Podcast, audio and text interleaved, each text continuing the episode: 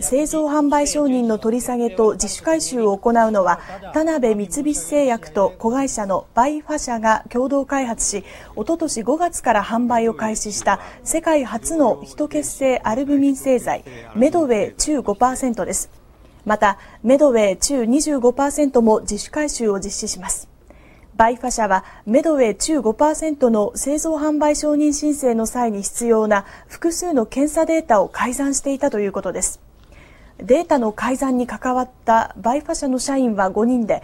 田辺三菱製薬ではデータの改ざんがなければ厚生労働省からの製造販売承認は下りなかったとみています。厚生労働省では事態を重く見て両社に対し立ち入り調査などを実施して厳正に対処する方針です。